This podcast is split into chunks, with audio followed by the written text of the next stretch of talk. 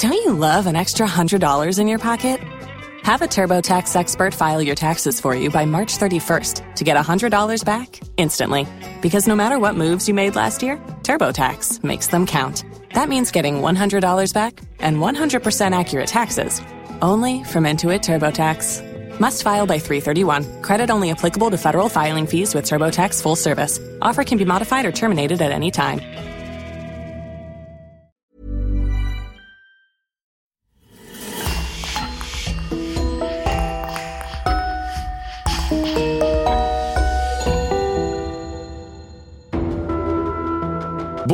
Et bienvenue pour une nouvelle affaire criminelle. Un grand merci à nos abonnés VIP sur lecoinducrime.com. Audrey Vasseur, Eric Bauer, Virginie, Jean-Héry, Marine Bonnemère et Sophia. C'est grâce à eux que nous pouvons vous proposer des épisodes inédits. N'oubliez pas que vous pouvez aussi simplement et rapidement débloquer des dizaines d'épisodes inédits en vous abonnant directement sur Apple Podcast. C'est important pour nous car, comme vous le savez, le coin du crime survit à 100% grâce à nos auditeurs. On vous remercie donc infiniment et on commence. Durant les années 80, en France, un jeune homme brillant, intelligent et séduisant fait parler de lui. Célèbre comme les stars de cinéma, Bruno Soulac est devenu une légende contemporaine. Épris d'action et d'aventure, le jeune homme rêve d'un destin de voyou au grand cœur. Refusant tout recours à la violence, il obtient toujours ce qu'il veut sans porter atteinte à la vie d'un homme ou d'une femme. Avec son sens prononcé du devoir, il aurait pu être un des meilleurs policiers de son époque. Mais il a choisi de voler de ses propres ailes et de défier le système. Ce voleur, dont nous allons vous raconter les épopées, a réussi à devenir un héros, pour peu de temps. Préparez-vous à découvrir les histoires de cet aventurier perdu.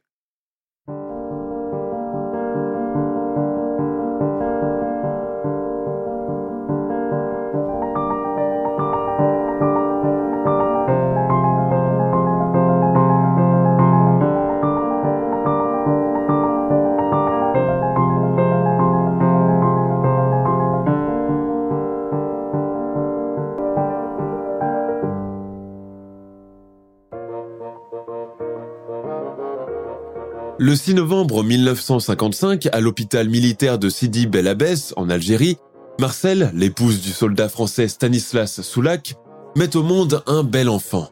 L'infirmière qui vient tendre le nouveau-né à Stanislas lui annonce en souriant. Félicitations, sergent, c'est un garçon. L'émotion du père est intense alors qu'il prend son fils dans ses bras. Il le prénomme Bruno Jean et promet de le soutenir en toutes circonstances. Issu d'une famille d'immigrés polonais, Stanislas Soulak est un militaire très dévoué. Il a rejoint la Légion étrangère en septembre 1949 et a participé à plusieurs missions en Extrême-Orient, en Cochinchine et en Indochine. À la suite d'une bataille au Vietnam en 1953, le soldat perd son bras droit.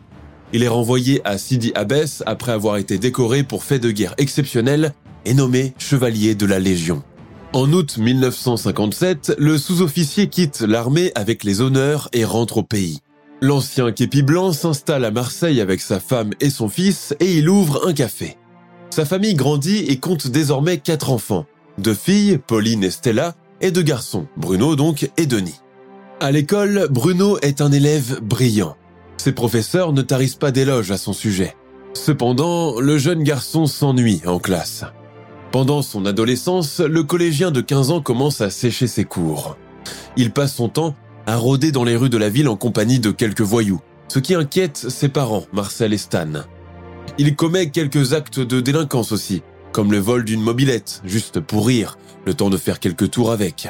À l'âge de 17 ans, l'adolescent rebelle obtient son baccalauréat de justesse, puis s'engage dans l'armée. Il s'enrôle pour 5 ans dans le 21e régiment d'infanterie de marine à Fréjus avant de rejoindre le célèbre bataillon de Joinville. Doté d'une mémoire prodigieuse et doué dans toutes les disciplines, il se fait également remarquer par ses nombreuses qualités physiques. Malheureusement, sa renommée éclatante ne dure pas très longtemps. Tout bascule lorsque son passé de délinquant le rattrape. En 1973, une ancienne affaire de vol de mobilette refait surface et brise sa carrière. Hélas, ce menu larcin lui vaut 4 mois de prison. En conséquence, il est chassé de l'armée sans que l'on tienne compte de ses excellents états de service. De retour à Marseille, Il occupe le poste de barman à la gare Saint-Charles, mais l'ennui le rattrape à nouveau. Un jour, le jeune homme de 20 ans déclare à sa famille J'en ai ras-le-bol de servir des cafés crème. Ce travail n'est pas fait pour moi. Je dois retourner à l'armée. C'est là où est ma place. Mais comment? Il est banni à jamais des forces militaires. Une petite ruse et le tour est joué. Sous le nom de Bernard Suchon, Bruno s'engage dans la Légion étrangère, ni vu ni connu. Affecté dans l'équipe de parachutistes à Calvi, en Corse, il impressionne autant ses supérieurs que ses collègues par son habileté. Il va jusqu'à battre le record de chute libre, un record dont on lui refuse l'homologation, à moins de signer pour cinq années supplémentaires dans la Légion. Ce qu'il fait. Après deux ans de service, le parachutiste émérite s'ennuie de sa famille. Il ressent un besoin irrépressible de les revoir. Il demande alors une permission de cinq jours qu'il réussit à obtenir, mais il n'a pas le droit de se rendre sur le continent. Pendant le week-end du 17 au 18 mai 1958, Bruno, obstiné, quitte la Haute-Corse pour Marseille, croyant pouvoir revenir à temps avant que son absence ne soit remarquée. Ce très mauvais timing que le jeune homme a choisi pour rendre visite à ses proches va lui coûter cher. Au moment où celui-ci tente de rentrer à la caserne, il rate son bateau de retour. Par malchance, le dimanche 18 mai 1958, une équipe de 600 paras dont Soulac fait partie sont mobilisés pour une opération d'envergure. Ils doivent sauter sur Kofelsi, au Zaïre, dans le cadre de l'opération Léopard afin de libérer des otages occidentaux, européens et zaïrois retenus par des rebelles. Lors de la réunion des troupes, Bernard Suchon manque à l'appel. Il est alors considéré comme déserteur. Pour disparaître des radars, le légionnaire s'offre une identité de vacances et met les voiles. Lors d'une virée à Palma de Majorque, il rencontre une belle blonde aux yeux bleus appelée Patricia Bonnet et s'éprend d'elle. Ensemble, ils s'installent à Périgueux. Peu après, Patricia présente son amoureux à sa sœur Brigitte et à son époux Yves Carillo. Les deux beaux-frères sympathisent rapidement. Leurs idées convergent et leurs violons s'accordent parfaitement. Ils décident donc de s'associer et commencent à planifier leur première mission.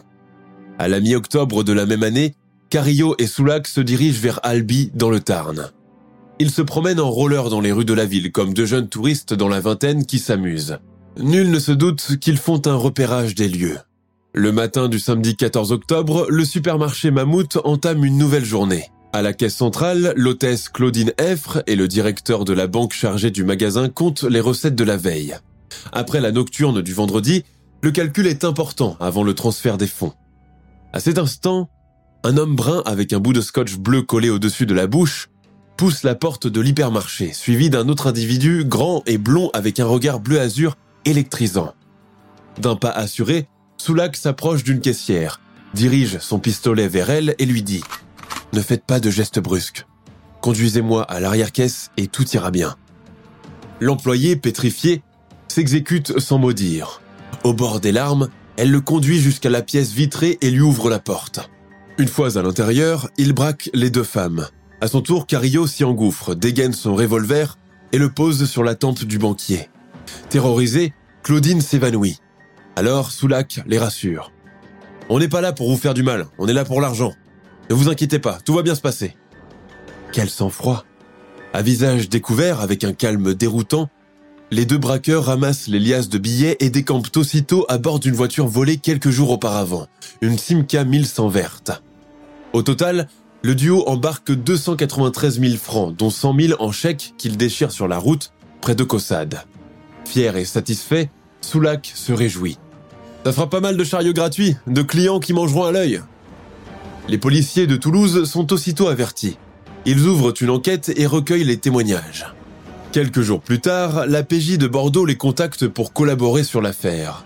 Un braquage, commis par les mêmes individus opérant à visage découvert, a eu lieu dans le supermarché Mammouth de Laloubert, près de Tarbes. Comme à Albi, l'un d'eux avait un scotch bleu au-dessus de la lèvre. Malgré les descriptions détaillées des malfaiteurs, la police n'arrive pas à les identifier. Entre-temps, les deux complices retournent à Périgueux, où les attendent leurs compagnes avec une bonne nouvelle. Patricia est enceinte de deux mois. Bruno va bientôt être papa. Le futur père est tellement heureux qu'il demande sa petite amie en mariage. Le 24 février 1979, amis et familles se réunissent à Boulazac, en Dordogne, pour célébrer l'union des jeunes tourtereaux. La jeune femme vient d'accepter de partager sa vie avec cet homme mystérieux, mais elle ignore beaucoup de choses le concernant. Depuis le jour où il a quitté la Corse, le légionnaire Suchon est activement recherché par les autorités. D'ailleurs, dès qu'il a commencé à traîner avec Carillo, l'étranger a attiré l'attention des forces de l'ordre.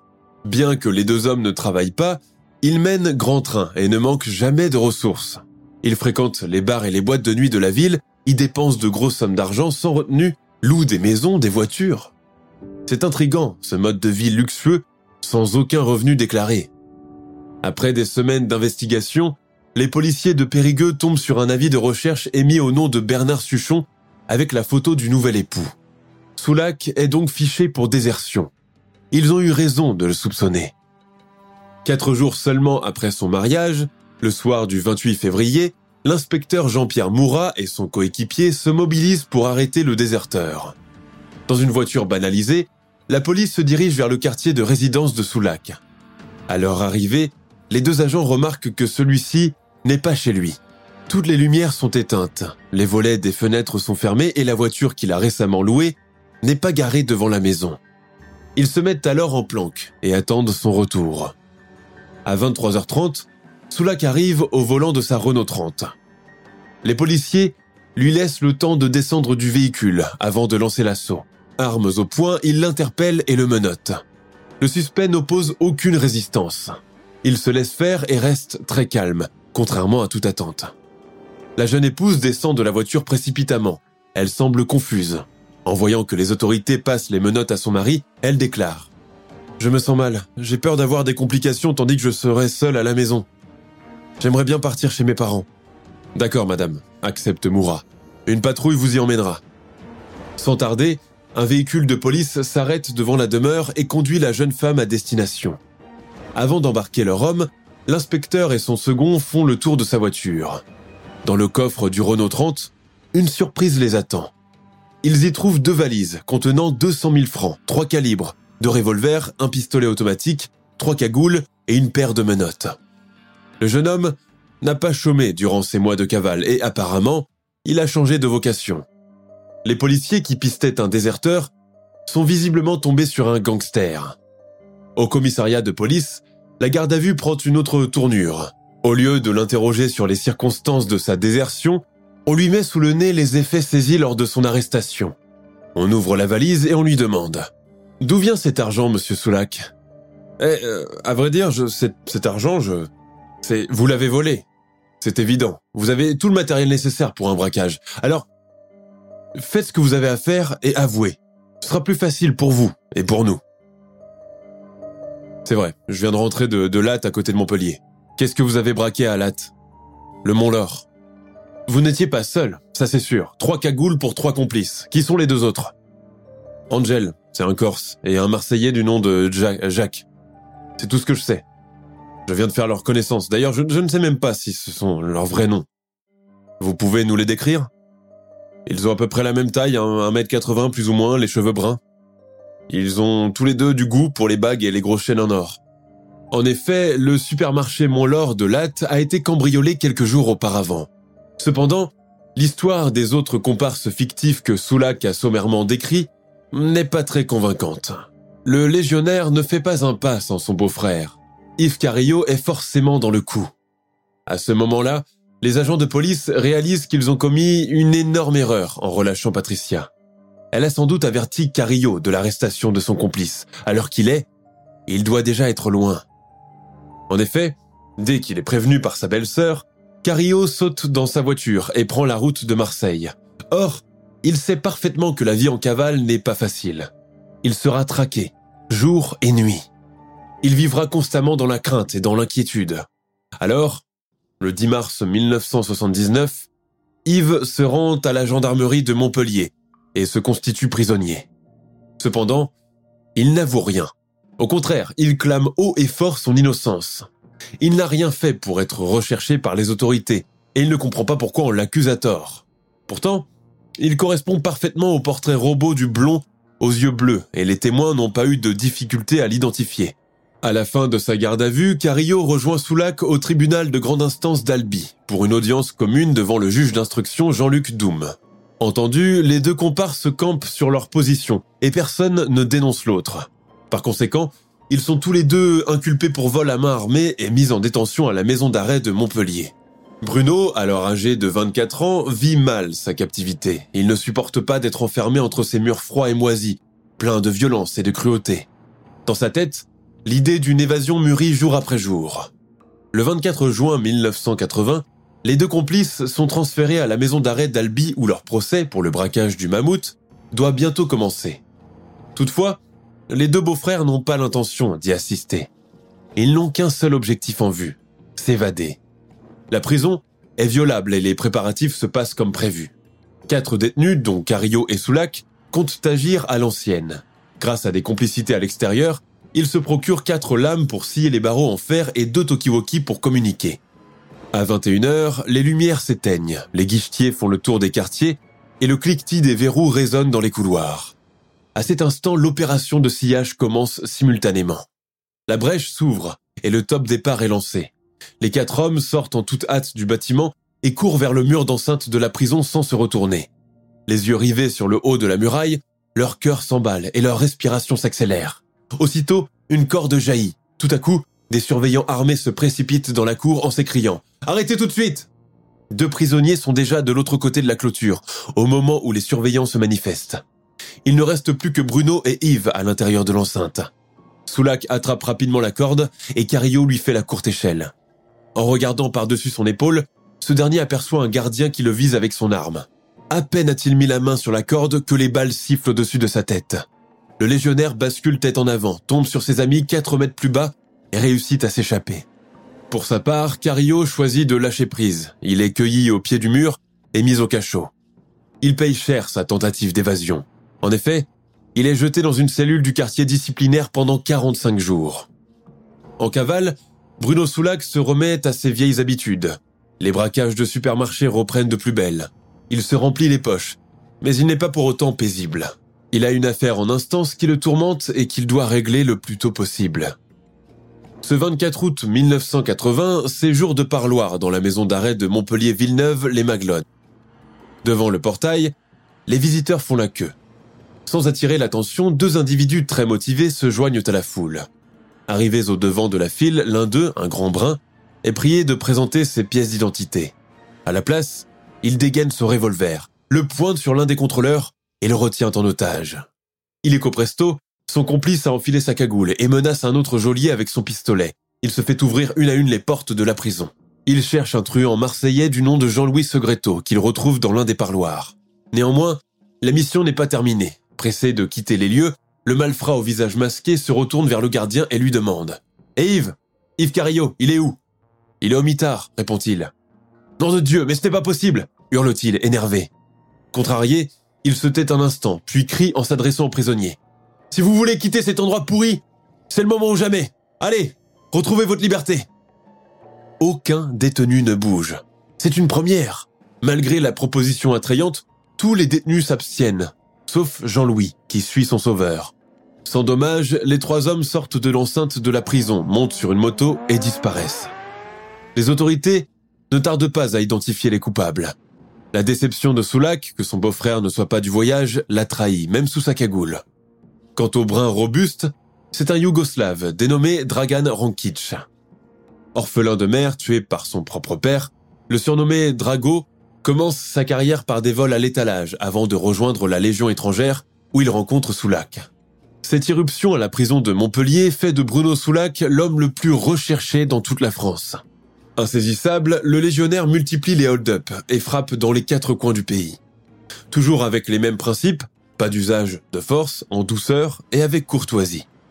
Il prend du plaisir dans ses casses. D'ailleurs, Soulac semble entretenir son mythe de Robin des Bois avec beaucoup de soin. Lors d'un hold-up dans une bijouterie, il aperçoit à son entrée une cliente qui essaie un solitaire. Avant de partir, il lui enfile la bague au doigt avec un sourire enjôleur. Une autre fois, devant la bouche d'une station de métro, il croise une mendiante, lui offre un bouquet de violettes et lui donne 10 000 francs en billets de 500. De leur côté, les services de l'OCRB se mobilisent en masse et mettent sous surveillance tous les lieux fréquentés par le fugitif. Ils savent que, dans l'ensemble du panel, Une lumière finira par clignoter quelque part, car Soulac a un point faible, sa famille, dont il ne peut pas rester éloigné très longtemps. C'est pour elle qu'il a déserté dans le passé, et c'est pour elle qu'il réapparaîtra. La théorie des autorités finit par se confirmer. Le 25 janvier 1982, Bruno vient rendre visite à Pauline, qu'il n'a pas vue depuis des années. Elle vient de déménager dans un appartement rue du Ruisseau à Paris, et c'est l'occasion pour eux de se retrouver. Il ne sait pas que sa sœur est surveillée en permanence. Vers midi, lorsqu'il sort de chez elle, une voiture de police le suit jusqu'à sa planque, avenue de Suffren. Quelques minutes plus tard, l'homme ressort de sa demeure et marche sur le trottoir. Aussitôt, deux agents lui emboîtent le pas et deux autres l'interceptent. Rapidement, on le plaque au sol et on le menotte. L'inspecteur Xavier Rochereau se penche sur lui et lui demande ⁇ C'est toi, Soulac ?⁇ Oui, répond-il, essoufflé. On procède ensuite à la perquisition de son domicile. Dans l'appartement, une surprise attend les enquêteurs. La nouvelle compagne du truand, une certaine Thalie, une belle brunette avec un scorpion tatoué à la cheville, de jolies boucles châtains et une silhouette fine, est une fille de bonne famille. Elle est tombée dans ses filets et est prête à le suivre jusqu'en enfer s'il le faut. Lors de la fouille, les policiers trouvent leur bonheur. Il y a là toutes les preuves nécessaires pour inculper les deux complices, notamment une balance de diamantaires, des armes, des munitions et tout ce qu'il faut pour fabriquer des faux papiers. Soulac, pour sa part, se sert de nombreux alias. Tantôt il se nomme Bernard Suchon de la capitainerie de Monaco, tantôt il vient d'Italie, de Rome et s'appelle Roberto Luciani, ou encore Juan Felipe Diaz de Barcelone, et peut-être également français sous différents noms. Éric Lambert de Châteauroux, Christophe de Bourges de Nice, Philippe Jassef de Paris, Hervé Cossard d'Armentières ou Bernard Antonini de Meudon. Au cours des interrogatoires, Soulac est on ne peut plus serein. Il fait belle figure, se montre respectueux et très sympathique. Il est ce que les policiers nomment un bel homme. Il a de l'envergure, du bagou et du panache. Il impressionne même le commissaire Georges Moréas, qu'il semble apprécier en particulier. Devant lui, l'étonnant suspect est éloquent, négociant le sort de sa compagne, argumentant, se justifiant. Il parle de tout avec aisance, de politique, de sport, de voyage. Plus proche d'Albert Spaggiari que de Jacques Mérine, il n'a jamais manqué à son serment de respecter les règles de l'honneur, un honneur étranger aux voyous. Les braquages, oui, mais jamais de sang, jamais de violence. Le 21 juillet 1982, six mois après son arrestation, Bruno Soulac comparaît pour la première fois devant une cour d'assises. Il est jugé au tribunal de Montpellier pour l'évasion du truand Jean-Louis Segreto.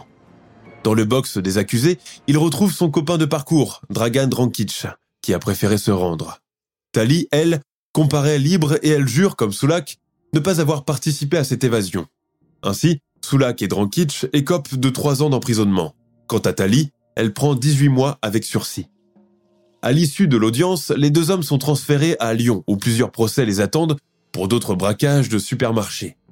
Ils sont transportés en train sous la garde de cinq gendarmes. Le corail à bord duquel ils voyagent part à 19h30. Soudain, deux hommes lourdement armés entrent dans le compartiment des prisonniers et braquent les agents de l'escorte. Les agresseurs déterminés neutralisent les cinq surveillants, les dépossèdent de leurs revolvers, ouvrent les menottes de Soulac et de Drago, puis tirent dans le vide pour semer la panique. À proximité de la gare de Valergue, ils se préparent à descendre. Coup de théâtre. Drankic renonce à s'évader. Tant pis pour lui. Bruno et ses complices venus le délivrer n'attendent pas. Ils détalent à travers champs puis disparaissent. Près de la route nationale, les malfaiteurs aperçoivent deux individus adossés à une BMW. Alain Rousset et son ami, tous deux âgés de 18 ans, se trouvent au mauvais moment, au mauvais endroit.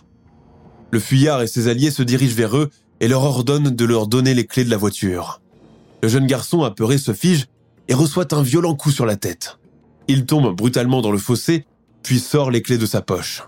Le véhicule est retrouvé plus tard par la police. Elle contient des cagoules et un Mac modèle 1950, l'arme d'un des gardiens braqués.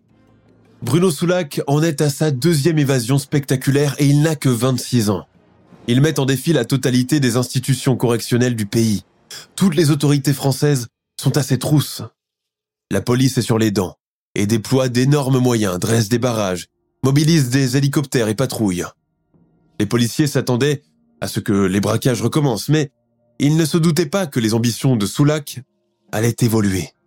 L'aventurier a maintenant un goût très prononcé. Désormais, il préfère l'or des bijouteries à l'argent des supermarchés. Toujours à Paris, il vise haut et frappe fort. Avec un nouveau comparse, il dévalise deux bijouteries de luxe dans le très chic quartier du Faubourg Saint-Honoré et repart avec un butin de 5 millions de francs dans l'une et 8,3 dans l'autre. Après avoir écoulé tous les biens volés, il quitte la ville à la recherche d'une nouvelle entreprise. Le 2 décembre 1982, un individu bien coiffé et habillé élégamment s'introduit dans la bijouterie ferrée de la Cité du Luxe. Il salue la vendeuse, puis lui demande poliment. Mademoiselle, s'il vous plaît, auriez-vous l'amabilité de me montrer les meilleurs bijoux de votre collection? Toutes les pièces sont uniques, monsieur, répond-elle en croyant s'adresser à un client potentiel. Elles sont conçues avec le plus grand soin et une fine précision. Impressionnez-moi alors. Deux minutes plus tard, un autre individu pousse la porte du magasin et vient le rejoindre, l'arme à la main. À visage découvert, les deux hommes agissent habilement et très calmement. Ils pointent leurs pistolets vers les employés pétrifiés et leur conseillent. Ne faites pas les malins, laissez-nous faire et on vous laissera tranquille. Mais si vous tentez quoi que ce soit, ça ira très mal. Ils remplissent rapidement leurs sacs de montres, bijoux en diamant et en or. Avant de tirer sur la caméra de surveillance, Bruno fait un petit signe ironique, comme un beau pied de nez à toutes les autorités de France qui le traquent. Puis, les deux braqueurs sortent du magasin et se noient dans la foule. Alertés, les forces de l'ordre s'évertuent à trouver les coupables. Les deux bandits, quoiqu'ils aient essayé d'effacer leurs traces, n'ont pas réussi à endommager la cassette vidéo de la caméra. En visualisant la bande, la police voit la scène dans son intégralité. Grâce au fichier des personnes recherchées, l'un des deux est reconnu sur le champ. C'est encore Bruno Soulac. Par contre, son complice n'est pas identifié malgré les images récoltées il est impossible de mettre un nom sur son visage. Peu avant Noël, la brigade de répression du banditisme met la main sur le receleur des truands. En collaboration avec la section de Nice, l'interpellé, chez qui on a saisi des bijoux en provenance de Ferret, est interrogé. Il n'est pas très bavard, il prétend ignorer l'identité des voleurs, mais il file intelligemment un tuyau aux agents. Au cours d'une audition, il lance en aparté à un policier Écoutez, Certes, je ne connais pas leur nom, mais j'ai entendu dire que l'un des deux a des relations dans le milieu du cinéma. Il y a un an, il a même tourné dans le film Le Professionnel avec Jean-Paul Belmondo. Rien que cela. Le braqueur non identifié de Cannes figure dans le célèbre film de Georges Lautner. C'est incroyable. Après s'en être assuré, les agents de la brigade tombent des nues. Au moment où toute la France le recherche, le dénommé Radiza Jovanovic joue le rôle d'un policier dans l'un des films les plus célèbres de l'époque et apparaît dans deux séquences différentes. D'ailleurs, Radiza Jovanovic est un faux nom. Dans le milieu, il est plus connu sous le surnom de Steve. Ancien boxeur professionnel, c'est un Yougoslave très différent de ses compères. Il est très robuste, mais il préfère la gentillesse à la violence, comme Soulak. Avant de basculer dans le banditisme, il était agent de sécurité d'un cinéma, puis garde du corps de l'acteur Jean-Paul Belmondo. Les investigations s'ensuivent, témoignages, enquêtes à Paris, à Cannes et partout ailleurs, mais aucune piste n'apparaît. Alors qu'on les recherche très activement, les braqueurs ne sont pas pour le moins intimidés. Coup sur coup, Steve et Bruno sévissent et s'amusent à défier la police. Ils jouent le jeu de la provocation en effectuant deux autres braquages spectaculaires à Paris en moins d'un mois. Le vendredi 21 janvier 1983, c'est une journée historique en France. Ce matin, le président de la République, François Mitterrand, reçoit le chancelier ouest-allemand Helmut Kohl à Paris pour célébrer le 20e anniversaire du traité franco-allemand. L'avenue des Champs-Élysées est bouclée de part et d'autre, et les autorités quadrillent toute la zone. Au nez et à la barbe de l'imposant dispositif de surveillance déployé, le légionnaire et le yougoslave s'apprêtent à braquer la bijouterie Van Gold, rue de Comartin, une boutique située près de l'Opéra dans le quartier le plus hautement sécurisé de Paris. Soulac est au rendez-vous. Provocation, efficacité et douceur. Pendant que les deux représentants d'État se congratulent, les deux bandits effrontés s'introduisent dans la boutique de luxe. Très rapidement, ils menottent les employés, font main basse sur parures, colliers, bracelets et diamants, prennent le soin d'emporter le film de la caméra de surveillance et s'enfuient à pied sans attirer l'attention de la foule. Leur audace paye. 13 millions de francs d'émeraude et de saphirs subtilisés sans la moindre brutalité. Après ce casse prodigieux, peut-être vont-ils se mettre au vert afin de se faire oublier. Il n'en est pas question. Le gentleman cambrioleur et son acolyte poursuivent l'aventure et y prennent du plaisir. Une semaine plus tard, le 27 janvier, ils refont le même coup, toujours à Paris, toujours sur les Champs-Élysées. Cette fois-ci, il vise le numéro 1 mondial de la haute joaillerie, la maison Cartier, avenue Montaigne. Avec le même mode opératoire, ils entrent et ressortent en raflant au passage plus de 10 millions de francs. La presse se déchaîne. Le fugitif surnommé Arsène Lupin des bijouteries ou encore le Robin des Bois moderne fait la une des journaux. Insaisissable, doué, élégant, charmant et inoffensif, le champion de la cambriole est le voyou le plus admiré de l'Hexagone. Pour sa part, la police nationale est furieuse, mais elle reste totalement impuissante. Une demi-heure après le hold-up chez Cartier, le téléphone sonne dans le bureau du commissaire Moréas, à l'Office central de la répression du banditisme. Au bout du fil, un homme très poli lui lance. Bonjour, commissaire. Vous me reconnaissez? Cette voix enjouée, affectée d'un léger bégaiement, est reconnaissable sans doute possible. C'est Soulac. Moréas n'en revient pas. L'ennemi numéro un des autorités françaises ose l'appeler au commissariat. Tout en gardant son sang-froid, il lui répond. Bonjour Soulac. Et qui ne vous reconnaîtrait pas? Ça me fait vraiment plaisir d'entendre votre voix, commissaire. Ça m'a manqué depuis notre dernière rencontre. Eh bien écoutez, propose le commissaire, on peut remettre ça si, vous voulez. peut-être bien. Je vous laisse, mon ami, et je vous dis à bientôt. Espérons bien. Les vols continuent, et le légionnaire prend l'habitude de contacter son policier préféré. Il l'appelle après chaque hold-up, partage avec lui ses idéologies, mais cherche surtout à s'expliquer. Un jour, il va jusqu'à lui proposer. Je crois qu'on devrait nous rencontrer, à la loyale. Si vous me donnez la parole que vous viendrez seul, sans armes, ça se passera bien. Oui, je vous le promets, répond Moréas. Comme prévu, Soulac ne vient pas au rendez-vous, mais ses appels ne s'arrêtent pas. À la suite du braquage d'un joaillier à Thionville, le voleur au grand cœur raconte à son confident avec une voix pleine de doute et de regret. À notre sortie, il y avait une patrouille de police. Du coup, j'ai dû réagir vite. Je n'ai pas réfléchi. J'ai, j'ai pris un otage, une grenade à la main. Au moment où j'ai jeté la grenade pour faire diversion et qu'elle a explosé, je me suis rendu compte que je pouvais tuer et ça, ça m'a secoué. J'aurais pu lui faire du mal à ce type et ce n'est pas ce que je voulais. Je l'ai déjà dit, Soulac, plusieurs fois d'ailleurs, affirme-t-il. Du moment qu'on prend une arme, on prend le risque de s'en servir. Qu'est-ce que je dois faire, Moréas demande le fugitif perdu. Comment, comment m'arrêter, comment m'en sortir? Qu'est-ce que tu veux que je te dise, Soulac s'exclame l'agent. Rends-toi et on fera au mieux. Mais tu vas aller en prison, c'est inévitable. Tu as commis des crimes, Soulac. J'en ai conscient. Oui, oui, je comprends. De peur de faillir à son principe de larcin en douceur, le gentleman cambrioleur cherche une issue de secours pour échapper en même temps à la prison et à ses démons. Or, les mots du commissaire ne semblent pas très encourageants. Certes, Bruno craint sa transformation en meurtrier sans foi ni loi, mais ce n'est pas pour autant qu'il renoncerait à sa liberté. De surcroît, sa soif d'aventure n'est pas encore assouvie. Aussitôt a-t-il oublié la frayeur ressentie lors de son dernier coup, qu'il saute sans réfléchir sur la première occasion pour avoir sa dose d'adrénaline à nouveau. Une fois de plus, il teste ses limites, et une fois encore, il fait des ravages dans la presse avec ses talents de mise en scène et sa perspicacité. Le 19 août 1983 est une journée tempérée à Cannes. Les touristes profitent du soleil méditerranéen en se promenant sur les voies mythiques du front de mer, bordées de palmiers et de boutiques de luxe. Sur le boulevard de la Croisette, un homme brun descend d'une Rolls. Ce n'est autre que Bruno Soulac, en tenue du tennisman Bjorn Bork, avec à la main un sac de sport d'où dépasse le manche d'une raquette. Le sourire aux lèvres, il pousse la porte du numéro 57 où se trouve la boutique Cartier, sa marque de bijoux préférée. En passant dans le coin, quelques jours auparavant, ses yeux sont tombés sur un briquet en forme de panthère entièrement pavé de diamants qui l'a fasciné. Dès cet instant, il a décidé de piller tout le magasin pour l'obtenir. Comment puis-je vous servir? lui demande la vendeuse. Je veux voir des solitaires, répond-il. À peine a-t-elle ouvert la vitrine que Steve rejoint son complice. Les truands échangent un regard, puis sortent leurs armes et les brandissent au visage des employés. Le Yougoslave pousse les sept vendeurs et clients vers l'arrière-boutique, les oblige à s'asseoir par terre et les menotte pendant que Bruno vide les vitrines. Au total, ils empochent 40 millions de francs de bijoux dont le briquet panthère que le légionnaire convoite.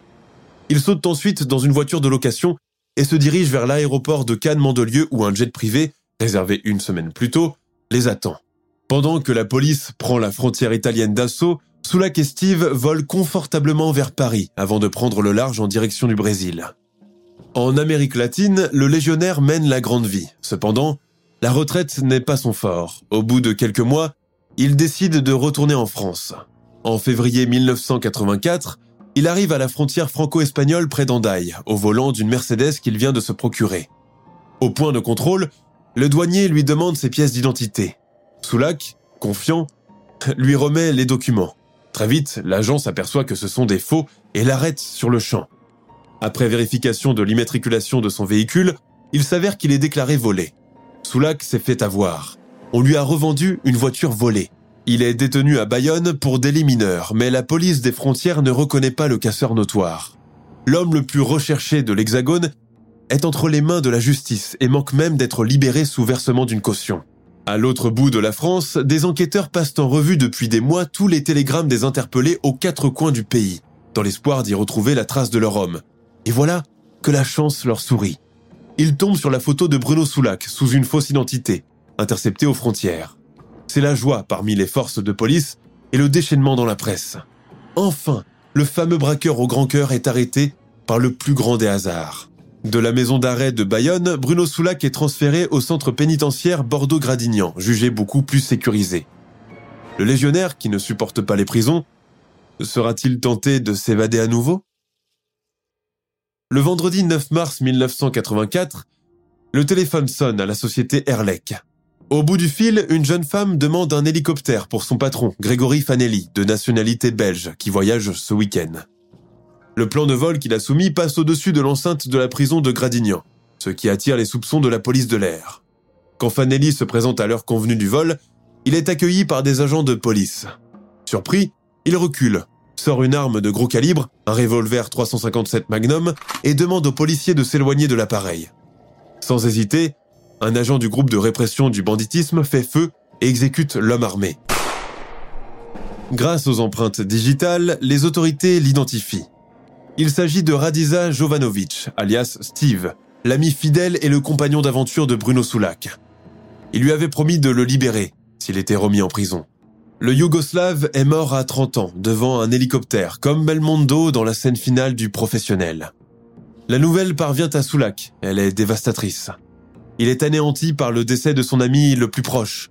Il écrit La nouvelle m'atteint comme une balle en plein cœur. L'ami, le frère tué, abattu par des flics. Elle ne valait pas cela, ma liberté. Je l'emmerde, ma liberté, à ce prix. Mais ce n'était pas comme je croyais, ce n'était pas un jeu. Pendant que le légionnaire fait son deuil, la justice fixe la date du procès de ses premiers braquages d'Albi. Le 20 mars 1984, il passe devant la cour d'assises du Tarn et retrouve son premier complice, Yves Carillot, en prison depuis 5 ans.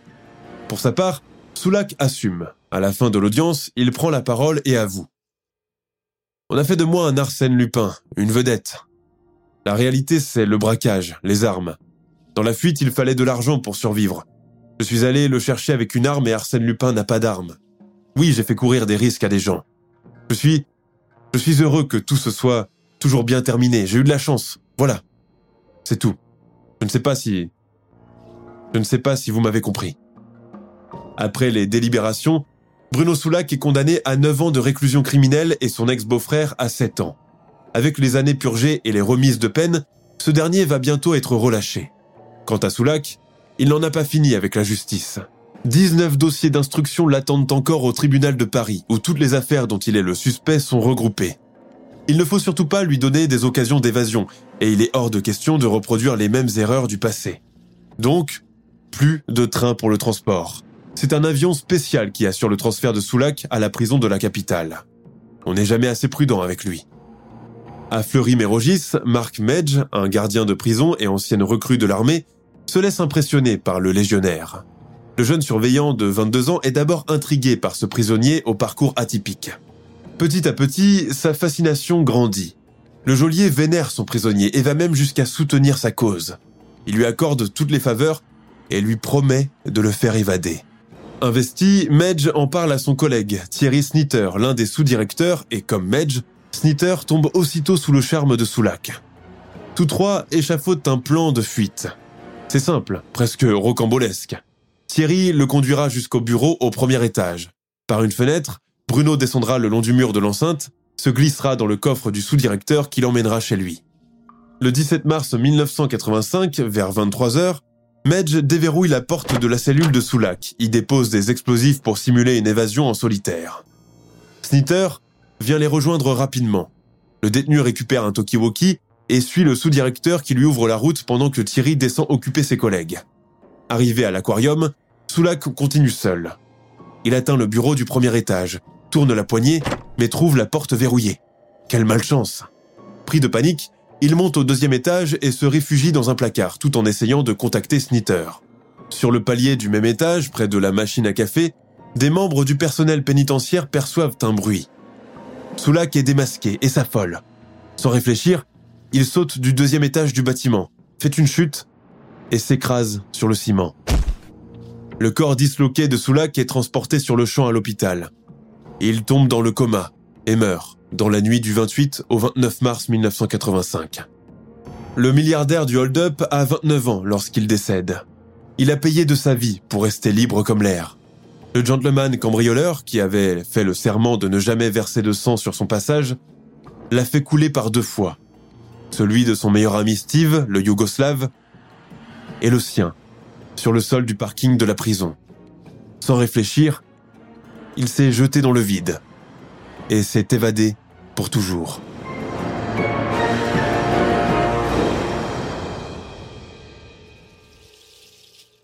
Nous sommes à la fin de notre émission du jour. N'hésitez pas à écouter les autres émissions du podcast et à prendre 5 secondes pour nous laisser un 5 étoiles sur iTunes. C'est vraiment très important pour nous. Vous pouvez aussi vous abonner pour ne pas rater les prochains épisodes et nous suivre sur Facebook pour nous en proposer de nouveaux. Merci et à bientôt.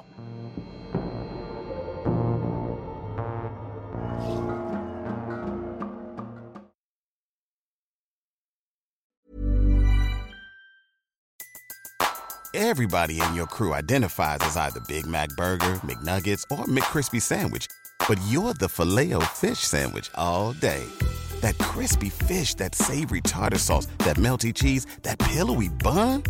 Yeah, you get it every time. And if you love the filet of fish, right now you can catch two of the classics you love for just $6. Limited time only. Price and participation may vary. Cannot be combined with any other offer. Single item at regular price. Ba da ba ba ba. Join us today during the Jeep Celebration event. Right now, get 20% below MSRP for an average of 15178 under MSRP on the purchase of a 2023 Jeep Grand Cherokee Overland 4xE or Summit 4xE.